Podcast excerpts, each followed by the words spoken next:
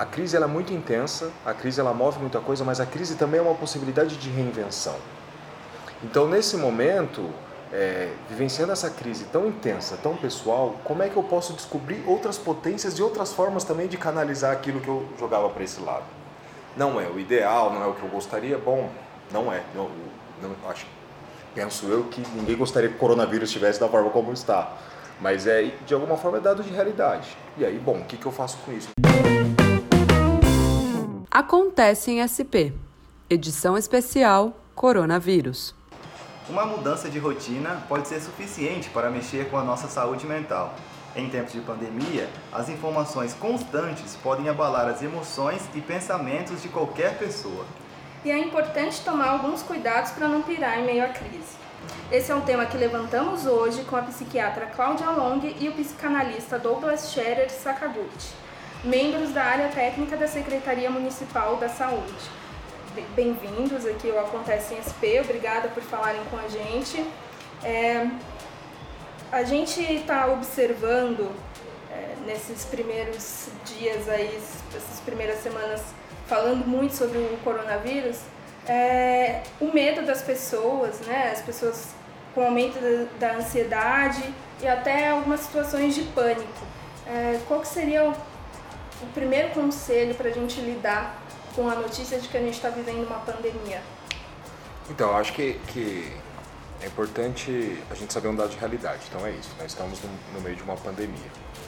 É, isso provoca, de fato, algumas alterações. Agora, como estar no meio disso tudo? Acho que uma das coisas é assim, esses acionamentos e as notícias que chegam de todos os lados e que somos bombardeados aí pelas tecnologias, né? Então, WhatsApp, redes sociais de uma forma geral. Então, de saber de de poder filtrar um tanto as informações que a gente recebe. É, e entender que nesse momento, acho que sentir essa angústia e essa ansiedade não é muito uma escolha diante do cenário que a gente vive. Acho que agora a questão é como é que eu convivo com isso que é despertado pela atual conjuntura. Acho que é essa para mim que é a grande questão. Assim.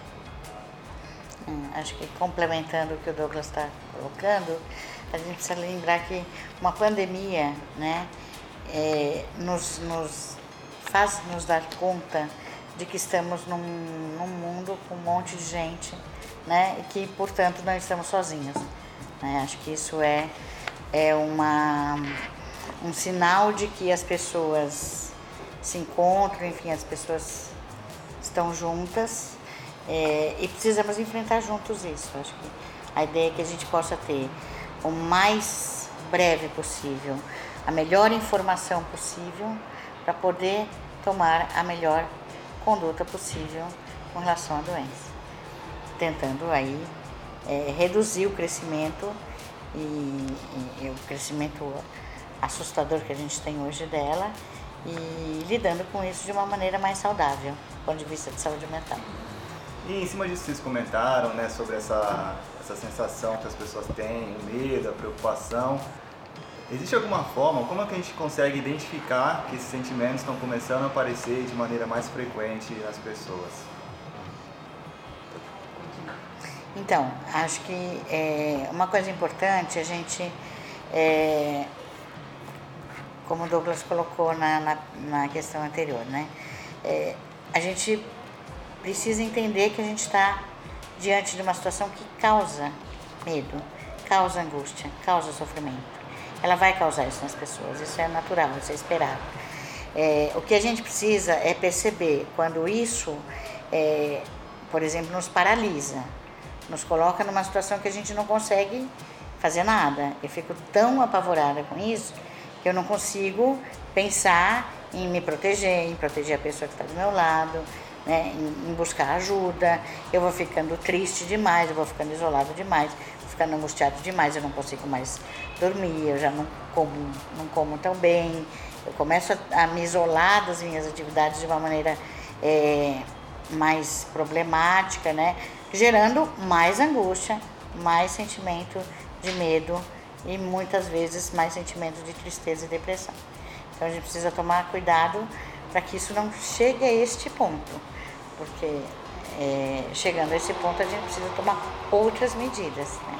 Uhum. É, você falou aí de tomar outras medidas. Nesse tempo em que se recomenda um isolamento, que tipo de medidas que podem ser essas? Se você não consegue ir até um, um consultório, se você não consegue é, encontrar os amigos, por exemplo?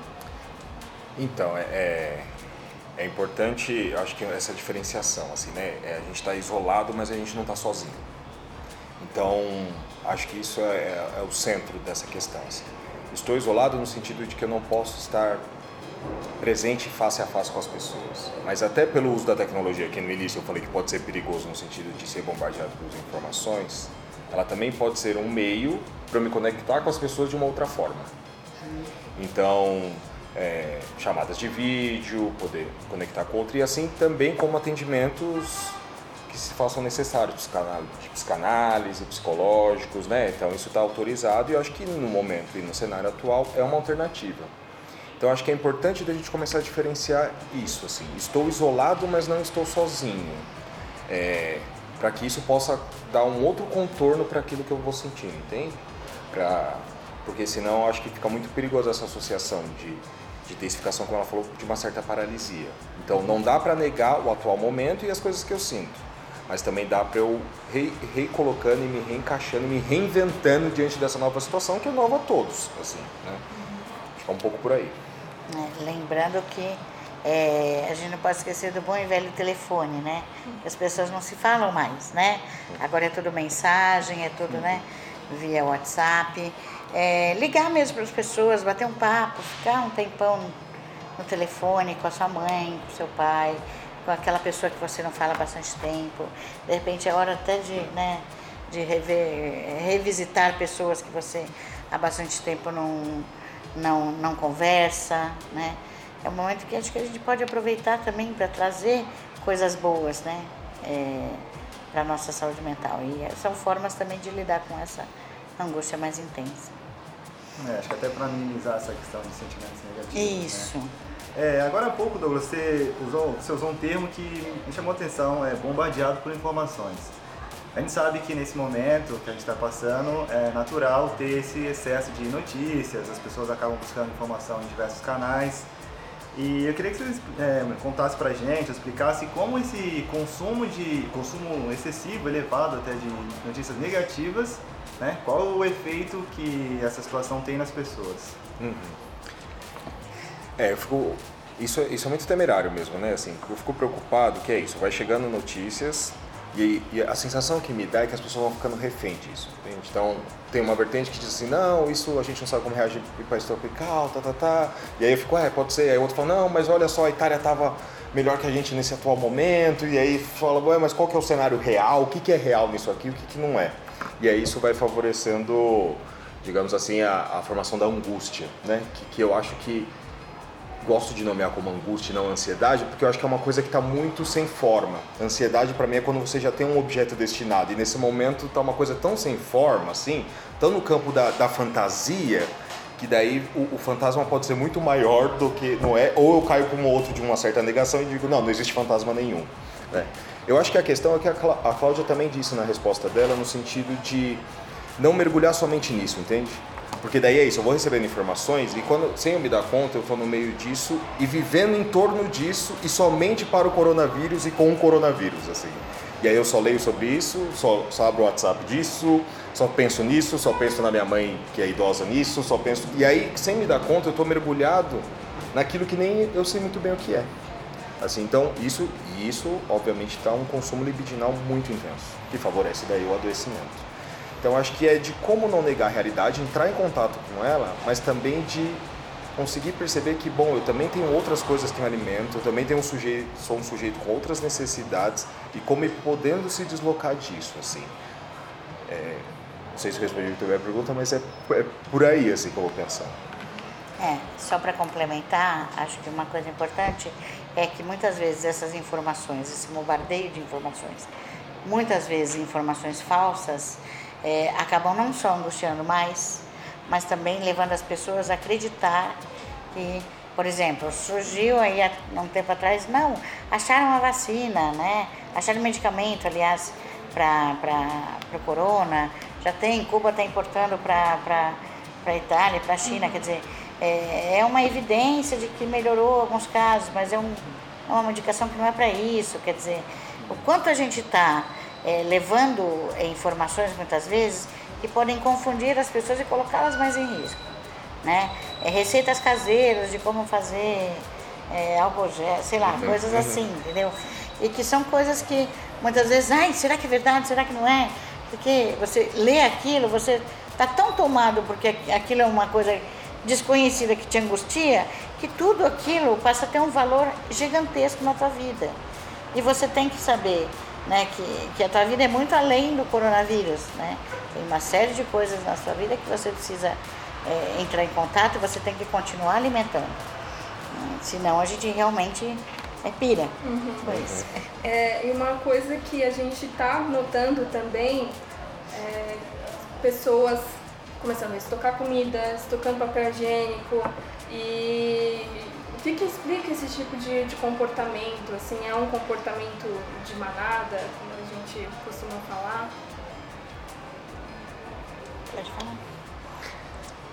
Então, é, isso para mim na verdade é um sintoma dessa sensação de ficar refém de, de notícias falsas e, e tomado pela sua angústia, assim, né? Eu acho que junto uma série de coisas que que vai acentuando isso, digamos assim. É, esse excesso de informações e a não validação também do, das informações oficiais, digamos assim, sabe? Então, o Ministério da Saúde tem se posicionado, Secretaria do Estado, Secretaria Municipal de Saúde, né, os órgãos estatais e oficiais estão colocando as situações, mas me parece que de alguma forma isso não ressoa tanto quanto outros. Então, acho que é importante de que as pessoas apropriem e acreditem no trabalho que está sendo feito, entende? Porque eu acho que é isso, assim, vai, você vai se deslocando dessa coisa de ficar refém e vai conseguindo dar um outro contorno para esse momento de angústia de todos, assim. É, então, eu acho que vai, vai sendo acentuado esse comportamento um tanto por essa situação de estar refém, sabe? É, e estar isolado também gera uma sensação de que se eu vou ficar isolado, é, não me pode faltar as coisas, né? Porque é mais um motivo de angústia se eu ficar sem algum suprimento. Então isso também gera essa coisa de eu preciso então ter as coisas para mim, né? Já que eu vou estar isolado, eu não sei por quanto tempo, eu preciso estar minimamente é, suprido de, de necessidades básicas, né? Isso vai gerando esse, esse, esse movimento, mas é, a informação eu acho que é uma coisa importante, ela, é, quando bem, bem é, trabalhada, bem, bem feita, ela consegue desfazer essa ideia. Mas o medo é esse, é o isolamento. É de que eu estou isolado e aí com o isolamento, eu estou isolado, eu só vejo a mim. Eu também não vejo ao outro. E aí, quando eu estoco, eu também estou deixando o outro sem, né? Quando eu estoco muito sem necessidade, eu posso deixar outro sem. Né? E, é muito interessante isso que a Cláudia levanta, porque vai me parecendo assim, né? Com, com uma sensação de falta e de um vazio, hum. eu vou tentando preencher concretamente para ver se aquilo, aqui subjetivamente, internamente, dá uma placada numa angústia que é de uma outra ordem. Então eu vou para algo concreto que visualmente eu consigo ver, vou preenchendo os buracos, os Exatamente. vazios mas que na verdade também só não surge tanto efeito porque o buraco e o vazio é de uma outra ordem, e não dessa de eu ter coisas no armário ou não, necessariamente. Acaba gerando uma confusão, né? É. Uhum. É, eu queria saber de vocês, a gente está falando muito nessa, nessa parte sobre, sobre medos, né, sobre angústia. Como que funciona para pessoas que já têm algum tipo de transtorno psicológico, depressão? É, para essas pessoas especificamente, toda essa situação ela tem um impacto ainda mais negativo do que teria para outra.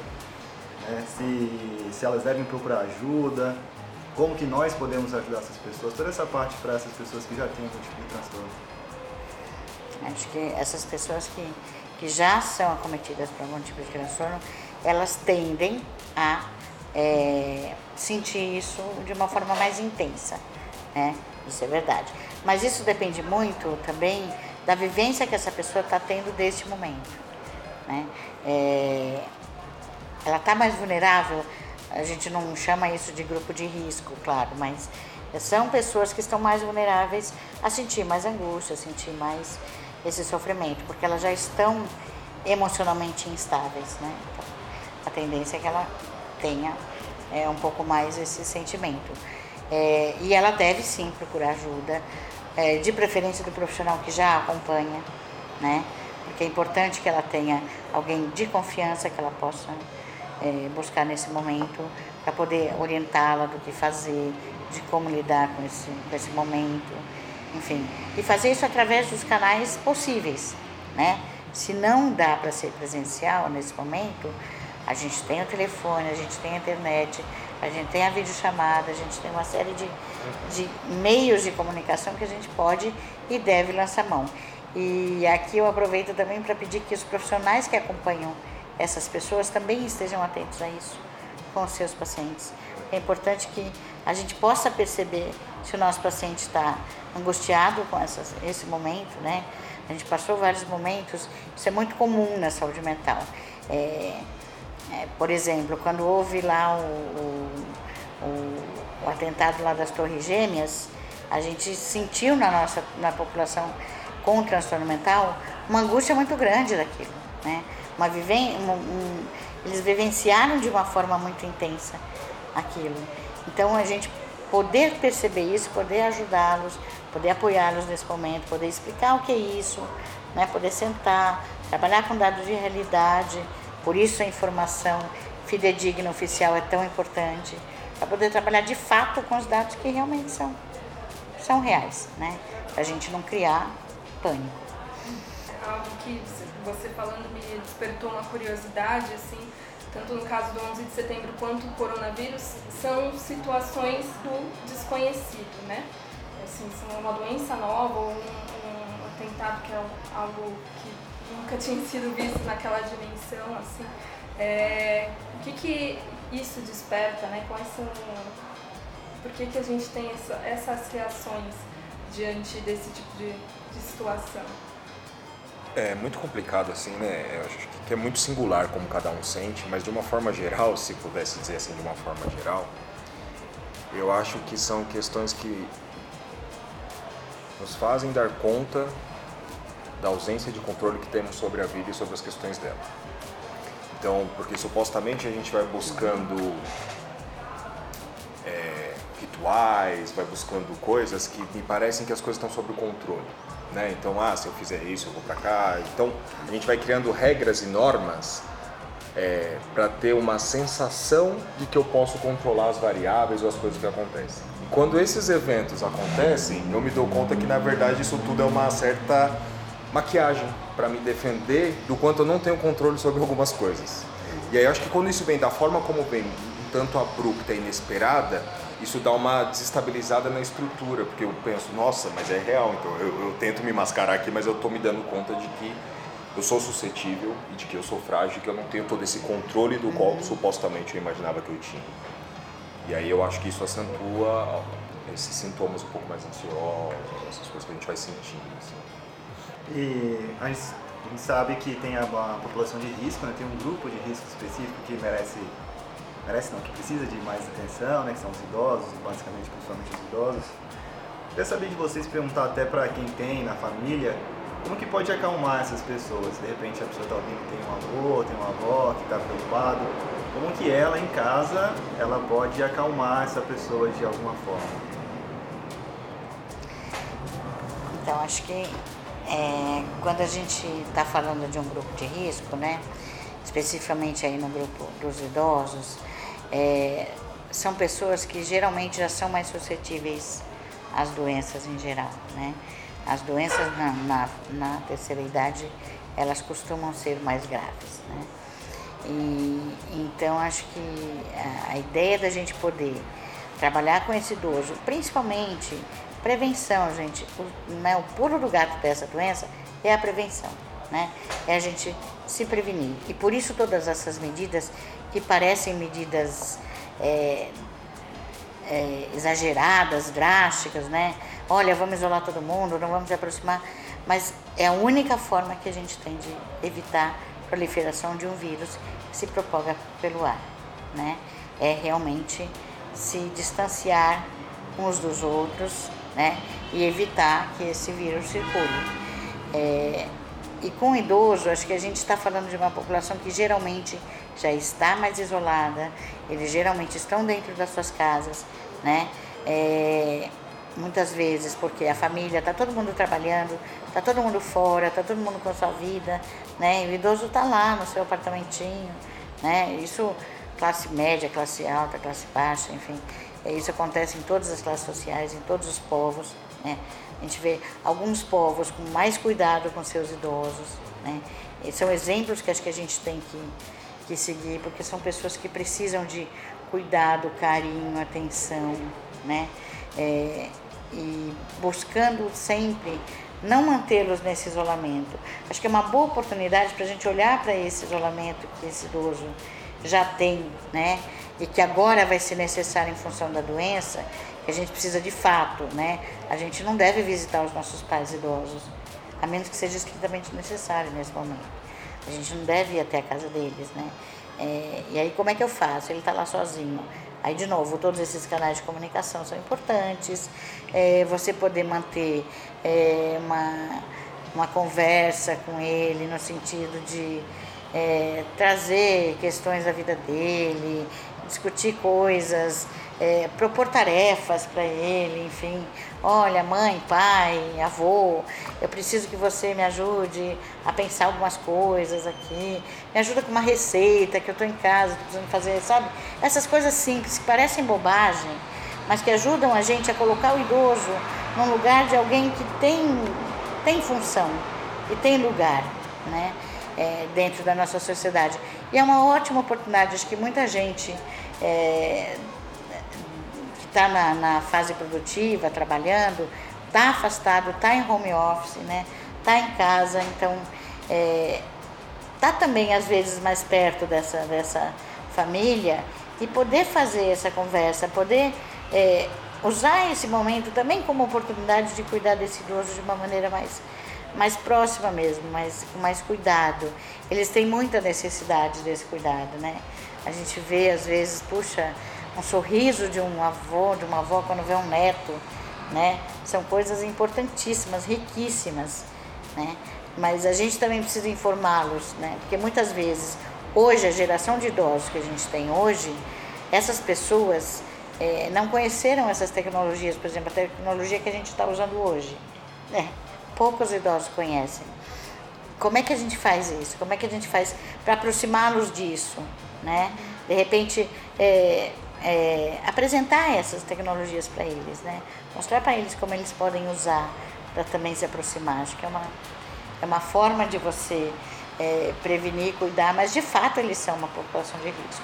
Então a gente precisa de fato que eles tenham muito cuidado, que a gente reforce a prevenção, no caso deles, muita, porque são eles os mais acometidos, infelizmente. E, e aí, no caso da teimosia, assim, a gente sabe que tem gente que fala, ah, não, eu, eu tô bem, eu tô inteirão aqui, eu vou seguir a minha vida. Como lidar com, com isso?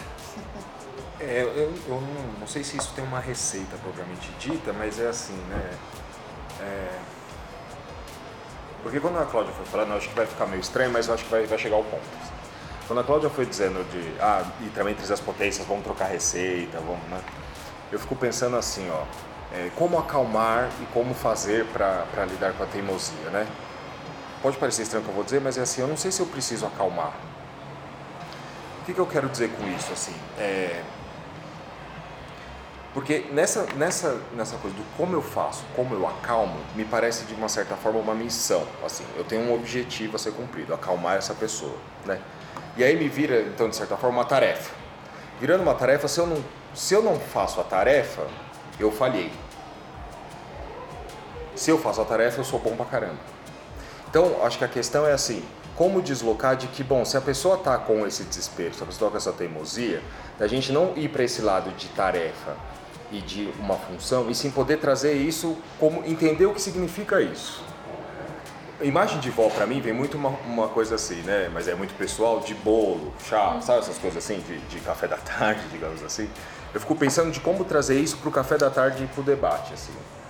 Porque isso pode ter uma representação para alguns de uma negação, de outros para, entende, assim, de se sentir à margem. Não, mas isso não faz parte de mim, faz parte do mundo, mas eu não. Então, acho que a questão é de entender como que está para esse sujeito esse contexto como um todo, assim. E de poder trazer isso sem nessa coisa de eu tenho que acalmar, eu tenho que aplacar essa angústia. Bom, essa angústia faz parte nesse momento, essa tensão faz parte nesse momento, e a gente vai tomar um chá com ela em vez de duelar com ela, entende? Para que isso possa, de alguma forma, ganhar também um outro lugar no diálogo, e aí talvez a gente atinja o objetivo de acalmá-la e de vencer a teimosia. Mas se fica a batalha pela batalha, o choque pelo choque, eu não sei o que, que a gente pode produzir com isso. Acho que é de dar um outro lugar e de trazer isso de um outro jeito, de uma outra forma, porque daí eu acho que a gente chega, entende? E quando a gente fala que a gente vai convencer o idoso a fazer isso, que a gente tem uma tarefa, como o Douglas está falando, você está dizendo que esse idoso ele não tem Não tem capacidade. tem capacidade de lidar decidir sobre a né? vida dele, ele não pode opinar sobre a vida dele, a gente decide por ele. E aí a repercussão disso é sempre muito ruim. E é o que a gente às vezes chama de teimosia, mas que tem muito mais a ver com a abordagem que a gente faz, com aquilo que a gente. Como é que a gente valoriza o idoso? Como é que a gente entende que ele tem um valor? Ele é uma pessoa com direitos, responsabilidades, com vontades, ele precisa ser ouvido também. Né? Porque a gente tende a achar que depois que eles ficaram idosos, viram crianças, né? E que a criança tem que obedecer, não é assim? Né? E não é bem assim com o idoso, nem com a criança, né? Então, é, mas acho que a gente precisa pensar muito, é, porque essa coisa de sentar para tomar um chá com ele, ao invés de ficar nessa briga de força, você corresponsabiliza também o idoso nesse cuidado. Né? Você discute com ele a doença e, puxa, é mesmo, né, filha? Realmente, acho que você está falando de umas coisas aqui, você está trazendo dados que são importantes. Vamos pensar então como é que eu posso fazer para não me colocar em risco, então, né? Acho que o diálogo, é, é, o diálogo é, compartilhado mesmo, né? Você trocar com o idoso é muito importante. Isso vale também para a criança, né? É você conseguir com isso um resultado muito melhor.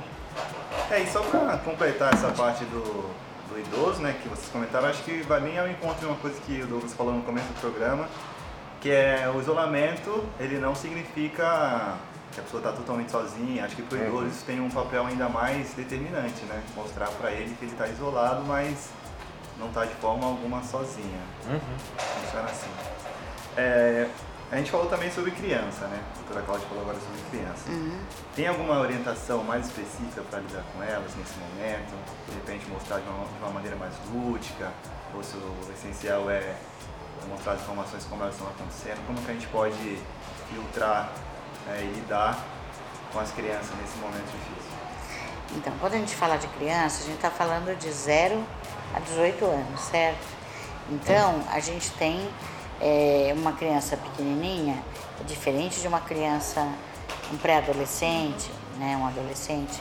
A conversa é outra, de outra forma, e a gente precisa usar a linguagem que a gente, que a criança entenda, né? A linguagem possível daquela criança entender. Então, se ela é muito pequenininha, você tem que usar muitas vezes de jogos, de brincadeiras, do lúdico mesmo, como você falou, para que você consiga transmitir essa informação. Não é falando para a criança muitas vezes, é mostrando, é fazendo junto, é fazendo na brincadeira, né? Pega o boneco, a gente viu uma, uma coisa interessante que circulou por aí, é, da, daquelas dois, dois pratos de água, não sei se vocês viram, um com água comum e outro com água com Uns temperinhos. uns temperinhos, né? É um com detergente, né, na água e outro e a criança bota o dedo na água com detergente, quando ela bota nos temperinhos, os temperinhos se afastam para mostrar que assim, quando você limpa o dedo, as coisas, os bichos, né, se afastam de você. É uma forma de você mostrar para a criança. Ela pode não entender de vírus, ela pode não ver, nenhum de nós vê o vírus, né? Enfim, e não- nem por isso ele não é real. né? Mas a gente precisa é, entender que linguagem a gente vai usar com cada faixa etária para poder fazer essa conversa franca, poder estar sempre insistindo, orientando, agora mais do que nunca, né? Aquilo que a gente já orienta, né, para a criança, que a criança chega da brincadeira, tá com fome, pega o pão, pega as coisas, né? O alimento vai comendo, né? É, vamos lavar as mãos, vamos, né?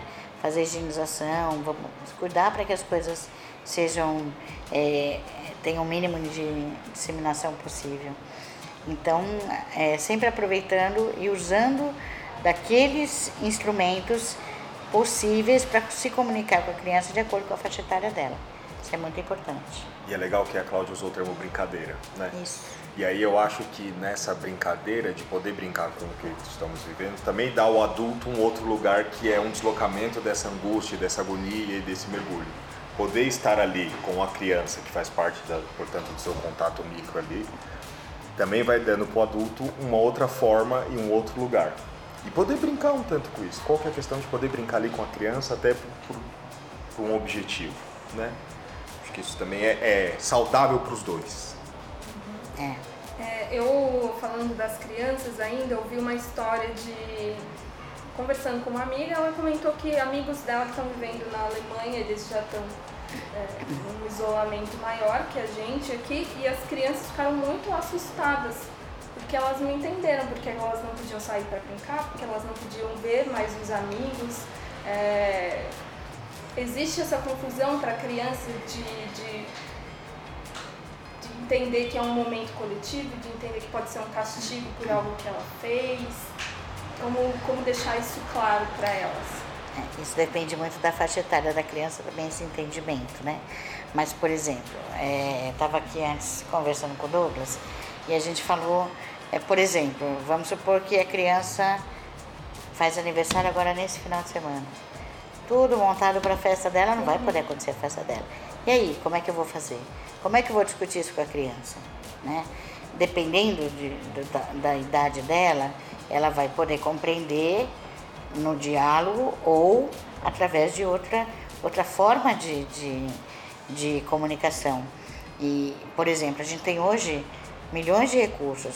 Por que a gente não pode pensar em, no momento marcado da festa, todo mundo entra no, no No chat. no chat, numa webconferência, enfim, tem milhões, tem os hangouts, tem um monte de forma de você entrar e vamos todos cantar parabéns para essa criança na mesma hora, a criança sobra. Quer dizer, é uma forma também de você é, socializar, é, mostrando que não necessariamente só o contato físico é um contato, né?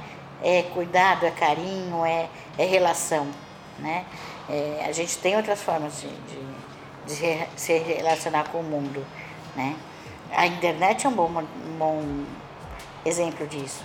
E muitas vezes para criança que já tem uma certa idade, a internet é um, é um exemplo bom de dizer como é que eu posso estar com todo o mundo, eu posso conversar com uma criança que está lá na Austrália, né? Como se ela estivesse aqui do meu lado, né? Então é possível fazer isso de outras formas, né? E acalmar, claro, com isso acalmar a criança e também é, corresponsabilizar ela no sentido de que todos nós temos, eh, enquanto é, indivíduos dentro de um coletivo, que fazer a nossa parte. Né? A sua parte é transformar, por exemplo, o seu aniversário neste evento dessa forma. Né? E aí, ok, né? é o que foi possível. E, e é assim, né, na saúde mental a gente fala muito, né, que por vezes a criança quando adoece também ela é um reflexo de, um, de uma dinâmica familiar, é, adoece mentalmente, uma dinâmica familiar adoecida, digamos assim. Ela é o que consegue gritar de alguma forma pela doença. né. Também me parece saudável que a criança possa se assustar de alguma forma, né, assim, porque é, está- estamos numa situação que, que assusta, né? Então isso é saudável que a criança possa se assustar. É, então tanto disso assim, de entender que é isso bom que você pode se assustar sim, assim, né? Também não de não querer aplacar isso também. Então, bom, se ela se assusta, que saudável. Estranho seria se ela tivesse, né? Ah, Pode ter medo, né? isso. Precisa ter medo. Medo faz parte Exato. do desenvolvimento. É, acho que o grande desafio é controlar esse medo, saber até onde isso não vai passar para algo mais, mais preocupante. né? É, agora falando já sobre quarentena, as pessoas que já estão em quarentena. A gente sabe que isso já, tem, já vem acontecendo, as recomendações são para que as pessoas fiquem em casa mesmo. e o contato acaba ficando um pouco mais restrito. Em alguns casos, totalmente não existe contato, as pessoas estão totalmente isoladas mesmo. Isso pode provocar algum problema na saúde mental da pessoa? Você está falando de contato físico. Isso, porque conforme a gente está conversando, tem uma série de, de situações que possibilitam que as pessoas estejam em contato com os familiares, mas a falta do contato físico mesmo, né? O carinho, um toque, de repente um abraço a gente percebe que muitas pessoas também acabam ficando um pouco sem jeito de cortar esse, esse contato, não sabem né, como, como lidar. Então essa situação de não ter esses contatos que, que o brasileiro é tão acostumado, uhum. isso pode trazer algum prejuízo para a saúde mental? Eu acho que pode trazer consequências, né? Assim, acho que todos nós estamos sendo afetados por isso. Mas eu acho que é, é isso, assim, né? Para nós supostamente adultos e com neuróticos e com questões de que conseguem lidar com dados de realidade, é assim, vamos ter também que descobrir outras formas de aplacar algumas coisas. O que eu quero dizer com isso? Assim, a crise, a crise ela é muito intensa, a crise ela move muita coisa, mas a crise também é uma possibilidade de reinvenção. Então, nesse momento, é, vivenciando essa crise tão intensa, tão pessoal, como é que eu posso descobrir outras potências e outras formas também de canalizar aquilo que eu jogava para esse lado? não é o ideal, não é o que eu gostaria, bom, não é. Eu, não, acho, penso eu que ninguém gostaria que o coronavírus estivesse da forma como está. Mas é, de alguma forma, é dado de realidade. E aí, bom, o que, que eu faço com isso? Então, acho que de poder é isso, deslocar também, de entender, sim, estou numa crise, sim, está difícil, sim, isso vai deixar marcas em mim, no mundo, na economia, na, enfim, em todos os lugares, mas que é que no momento de, dessa crise também é uma possibilidade de reinvenção. Agora, como tentar usar da criatividade daquilo que é possível para eu também conseguir me dar outro tipo de movimento, mesmo estando isolado. Acho que dentro desse, desse aspecto do toque e tal, é, muda alguma coisa no sentido fisiológico, assim, a gente não ter um, um abraço é, hormonal, sei lá, eu não entendo muito, mas a gente ouve falar de serotonina, é, ocitocina, hormônios que às vezes têm muito a ver com o nosso contato com o outro mesmo, né? Isso pode ser afetado? Então, todos esses encontros, os abraços que vêm carregados de emoções, vêm carregados de, de um conteúdo né, é, afetivo, elas alteram as nossas, as nossas é, modulações hormonais e geram prazer, com certeza. Né? É, com certeza você não podendo fazer isso, você tem uma restrição na geração de prazer nesse sentido. Isso é, isso é fato. Isso pode afetar, sim. Né? Mas como o Douglas está colocando, acho que a gente precisa pensar formas, né? Porque a gente até agora, é, mesmo nós que somos profissionais de saúde, temos que né, é, é, usar esse mantra o tempo inteiro, não pode se aproximar, não pode cumprimentar, não pode, né? A gente tende aí cumprimentar a pessoa, a gente tende aí abraçar, a gente tende a se aproximar, é, mas acho que são coisas que a gente precisa aprender como expressar esse carinho pelo outro, como chegar perto do outro. A Itália está fazendo um exemplo que acho que é fantástico, né? Que assim, é, que é mais do que o povo italiano. Eu sou italiana, eu sou descendente italiano, né? Então posso dizer, o italiano não vive sem as mãos, né? Porque as mãos também significam um abraço, né? É aproximar com o outro. Então, é, as pessoas estão indo para suas janelas, cantando, cantando junto, né? Conversando. Acho que a ideia é essa, a gente poder estar tá junto, fazer coisas junto, sem precisar estar tá, é, próximo, de contato, mas se sentir junto. Isso é importante se sentir junto com o outro também dá prazer, né? E pode suprir essa necessidade.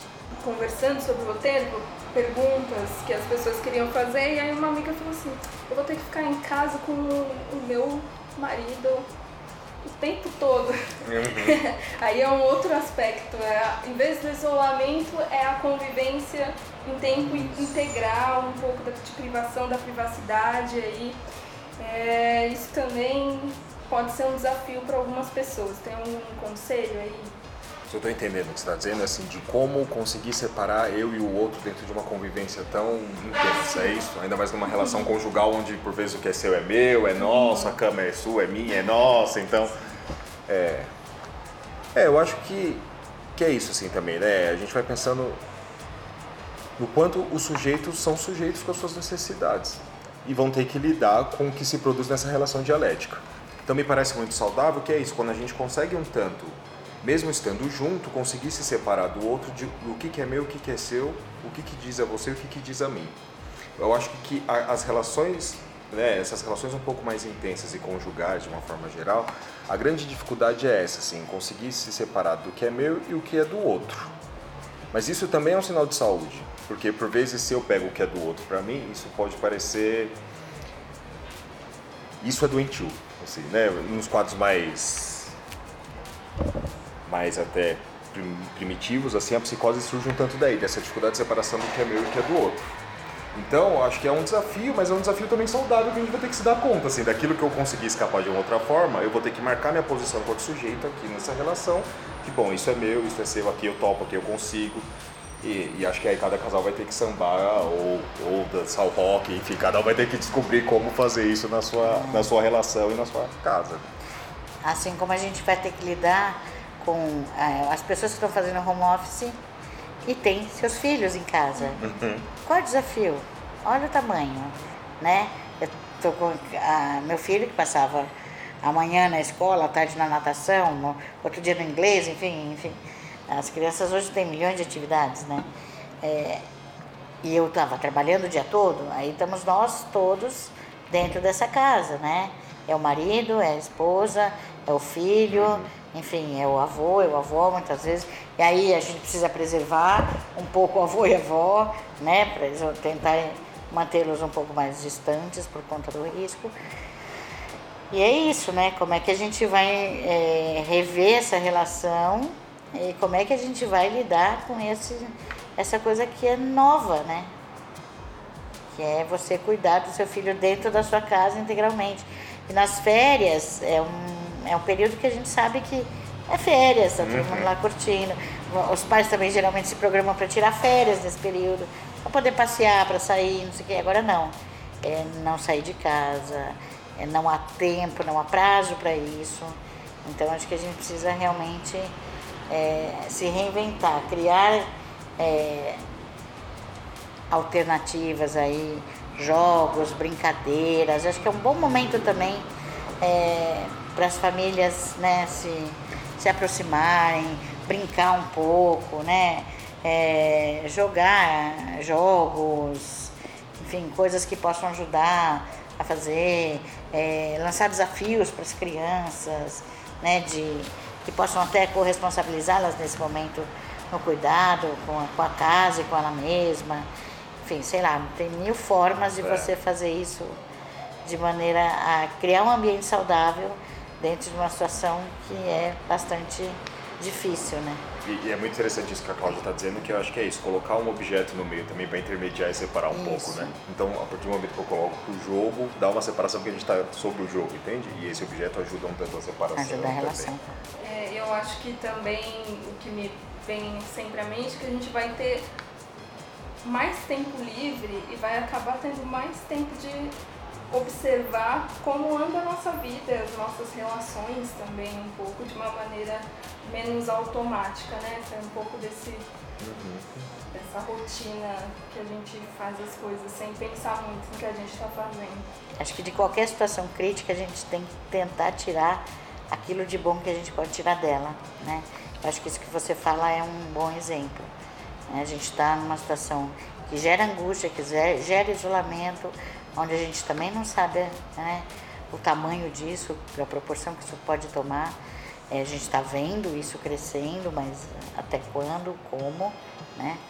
É, mas ao mesmo tempo a gente tem essa oportunidade, que acho que é de se aproximar um pouco é, da gente mesmo, das nossas relações, da nossa família, enfim, e poder pensar um pouco na vida. E isso é bom, eu acho que isso é um, é um saldo positivo aí. Se a gente pode falar em saldo positivo nesse, nessa crise toda, acho que é o momento para isso. E eu queria saber de vocês também, se vocês podem falar um pouco pra gente. A gente sabe que tem uma questão também profissional, tem umas pessoas que vão acabar ficando impossibilitadas de ir aos seus empregos, alguns comércios fechando, enfim.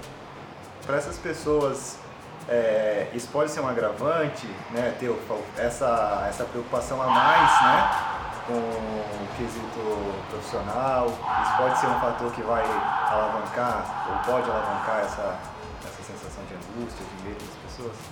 Sim, com certeza, sim, porque é, pensando um pouco, né, essa coisa que ela disse antes também, de, do encontro de nós, né, conosco, que por vezes no dia a dia a gente vai fugindo, acho que isso implica numa coisa que é muito cara, que é a minha função, né? Se a gente for pensar no modo como a gente normalmente se apresenta, de uma forma comum, assim, ah, eu sou Douglas, sou psicanalista, né? Então isso meio que já vem acoplado, digamos assim, uhum. como se isso, então a função que você exerce está muito representativa ao que você é, Faz é... parte da sua identidade. Né? Exato. Né? Então ter que lidar com isso é uma questão.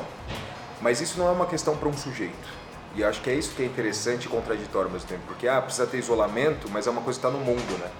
Então você vê que, por exemplo, a questão econômica é uma questão que está preocupação do mundo. Então do sujeito também não trazer para si aquilo que não é somente da ordem dele, não está nas mãos dele. Tem que lidar que sim, eu sou uma peça da engrenagem e que a engrenagem toda está sentindo assim e lidar e dar dar-se conta dos meus limites e de que eu não sou tão poderoso assim que eu não vou conseguir não é uma escolha vou ter que lidar com isso assim eu acho que de fato isso é um fator que vai afetar as pessoas. Vai. Mas eu acho que não temos escolha. Agora a questão é essa assim. Eu poder também entender isso. De que lugar é esse que isso ocupa e me aproximar disso. É, porque de fato é, o impacto econômico, financeiro na vida das pessoas, dos governos, enfim, em geral, uhum. é muito grande. O mundo todo vai perder com isso. Uhum. Né? E como é que a gente lida com isso é, é, muito importante, porque de fato a função da gente, aquilo que a gente tem como trabalho, é, representa muito um, a minha identidade e quem eu sou, né? Eu sou através daquilo que eu exerço, né, de função também. Uhum. Então você ficar sem essa função gera uma uma um vazio mesmo, né? Então, eu perdi um pouco, é. eu perdi um pouco da minha identidade nisso, né? Porque eu fiquei sem lugar, né? Mas acho que as pessoas também, a gente precisa entender que isso é temporário. Uhum né? Que acho que estamos num momento muito crítico, mas a, a, a enfim, a evolução aí já tem mostrado para gente que é, tem aí uma luz no fim do túnel e a gente precisa pensar que é, passado esse esse furacão aí da crise, né? Fazendo uma analogia com a devastação que um furacão pode causar, é, a gente vai ter momentos em que as coisas devem voltar aos eixos. É, eu acho que isso é bem importante mesmo, é mostrar para as pessoas que não é uma situação que vai né, ser permanente, é um assim, fazer com que as pessoas possam entender de que a gente vai ter alguns ter que lidar com alguns sacrifícios, mas que com o tempo é. as coisas tendem a ser... Não é o que a epidemiologia dessa doença com tão pouco tempo tem mostrado realmente ela vai regredindo, né? Sim. Depois de um pico. Uhum. Tivemos muitas dúvidas. Dá pra gente fazer um, um resumo assim das principais dicas para quem está meio confuso e tentando se entender? Alguns passos básicos para a pessoa ficar mais tranquila. A gente espera ter conseguido é, dar informações úteis, dar informações corretas, né, para que as pessoas possam, de fato, buscar é, cuidar mesmo da sua, da sua saúde mental de uma maneira não, não deixar que isso as afete de uma forma tão intensa. Espero ter conseguido cumprir o objetivo. Destacar algo, acho que é dessa separação de isolamento não é solidão. Então, se houver necessidade, procure nas redes sociais, tem muitas pessoas também, tem muitas iniciativas, ou as pessoas já te acompanham. Procure. Ouviu, sentiu necessidade de trocas, procure para os meios possíveis. Assim. Ninguém precisa sofrer sozinho. Mesmo estando isolado, eu posso dividir esse sofrimento com alguém. Então, acho que isso é importante, assim, de procurar dos meios possíveis possibilidades de trocas e vazão para esse sofrimento. Ninguém precisa sofrer sozinho, mesmo estando isolado nesse momento. Muito bom. Isso é importante. Então é isso, pessoal. É, nós, do Acontece SP, estamos produzindo uma série de programas para abordar vários temas em torno desse momento que a gente está vivendo, do coronavírus. A gente vai falar também mais para frente sobre home office e outros cuidados. A gente agradece, eu, Juliane e o Henderson também aqui, a gente agradece a doutora Cláudia e o doutor Douglas também. É, e até o próximo Acontece em SP. Até. Tchau, tchau, pessoal. Até. tchau. tchau.